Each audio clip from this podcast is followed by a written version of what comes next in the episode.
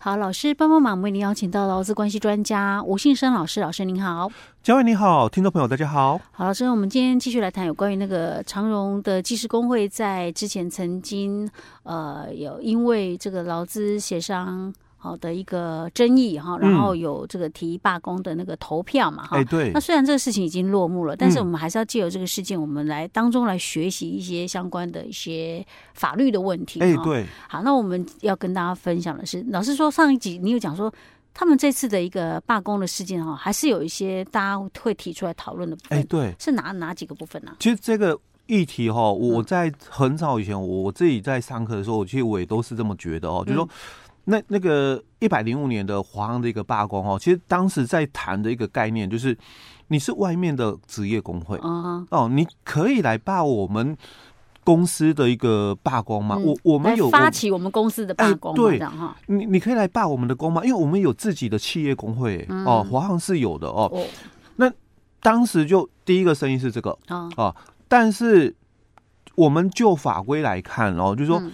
我们的劳资争议处理法，他讲说工会哦，如果经过就是这个调解不成立之后哦，那再经过会员哦半数以上出席、半数以上的投票同意的话哦，工会就取得罢工权。嗯，哦，那这个工会他没有讲是什么工会，哎，对他没有讲是什么工会，所以原则上依照工会法，嗯，通过的这个职业工会、产业工会、嗯，企业工会。通通属于我们这里所讲的工会，嗯，哦，所以当时就有声音呐，哦，那其实依法规来看的话，其实并不违法哦，但是就是很质疑，就是说，嗯，那那你们外面的人嘛，你们怎么可以来罢我们的工呢？哦，但那个时候就是比较没有这个困扰，是因为当时的那个职业工会的会员哦，百分之多少？九十以上都是都是他们的公司的那个。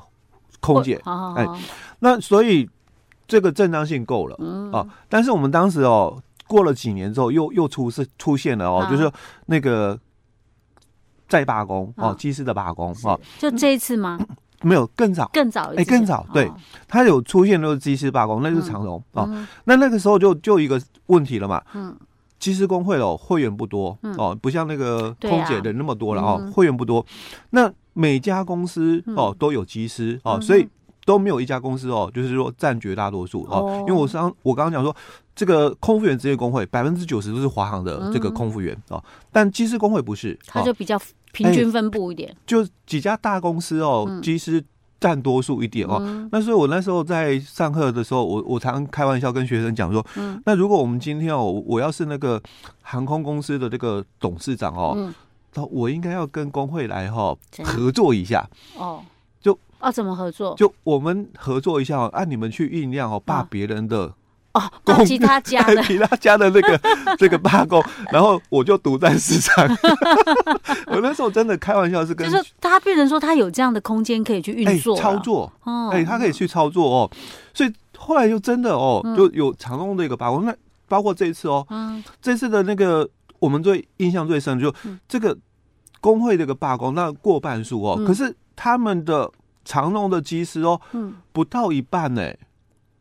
这次他也是产业工会吗？哎，职职业工会，职业工会哦，职业工会，他不是企业工会，不是不是，而且长隆以前哦，第一次的那个罢工的时候，长隆是没有工会的啊。那现在长隆也有工会了，企业工会哦哦，但这次还是由外面的职业工会来罢工哦。那所以这个声又。提出来讨论了。哦，他写机师工会长荣分会，我看到了，所以他们自己的会员哦，长荣的那个机师同意的哦，嗯，不到五十趴，没过半，对，那等于说你都是靠其他公司的机师哦，给你占先，说哎，我们支持你罢工，所以我们过半了，哦，你自己的。员工哦，连一半都不到哦哦，同意的哦，连一半都不到，那是由其他公司的技师来帮你超过一半的。OK，那所以你的罢工的正当性，人家就是在谈这个议题。可是问题是，他们达成目的啦。哎，对。然后那些一开始没有参与的人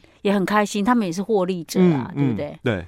哦，所以这个部分，然后还不会被公司记那个黑名单啊，对不对？因为我当时没有同意哦。这个是真的哦，这个是真的哦。其实。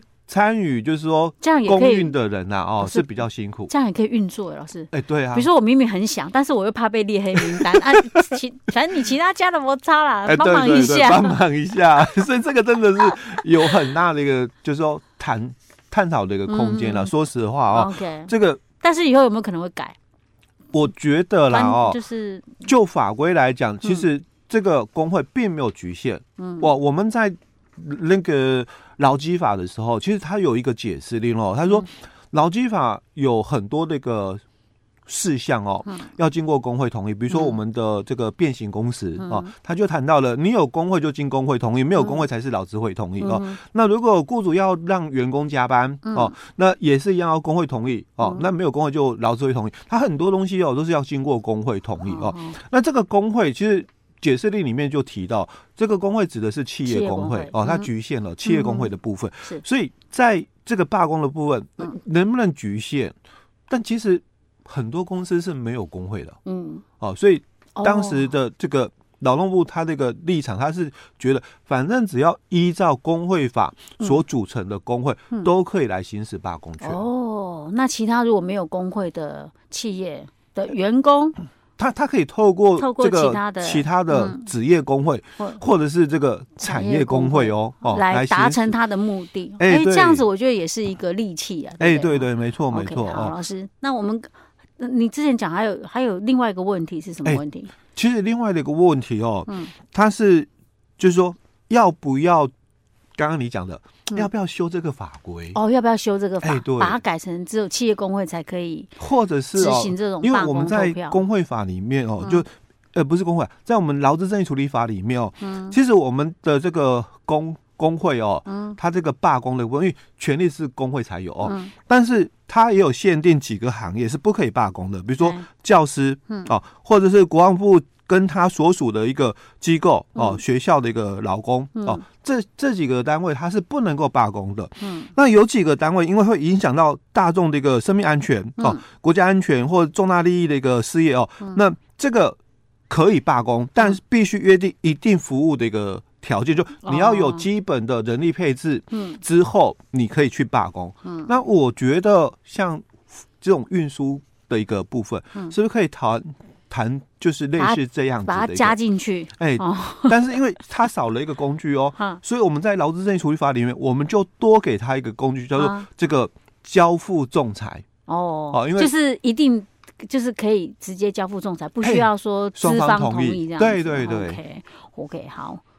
对，我觉得可能或许啦，把那个法律修的更完善一点，可能会更好。一下啊，因为我现在听到很多声音都，哎，那你们罢工哦，你们。绑架了我们消费者。啊，OK，好的，老师，那我们今天讲到这儿喽。嗯。